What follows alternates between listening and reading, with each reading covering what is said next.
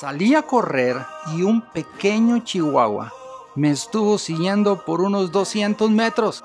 ¿Te puedes imaginar que alguien tan grande como yo de metro 82 sea asustado por un pequeño chihuahua? Sabes, muchas veces eso nos pasa en la vida. primer pensamiento en la mañana, diminuto, detiene mi día, me abruma o me eleva a lo más alto.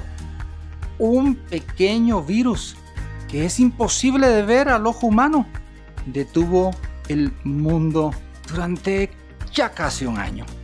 Un mal gesto de un familiar, un amigo en el trabajo puede dañar tu día o una buena sonrisa puede aromatizar tu día. Qué importante es que esos pequeños detalles bendigan tu día y permitas que Dios los pueda filtrar para inspirarte y animarte a creer por lo que viene para ti. Qué importante es que en este día tú exaltes los pequeños grandes principios en tu vida. Honra a Dios para que camines bajo cielos abiertos. Bendice a aquellos que te bendicen y bendice a aquellos que también no lo hacen.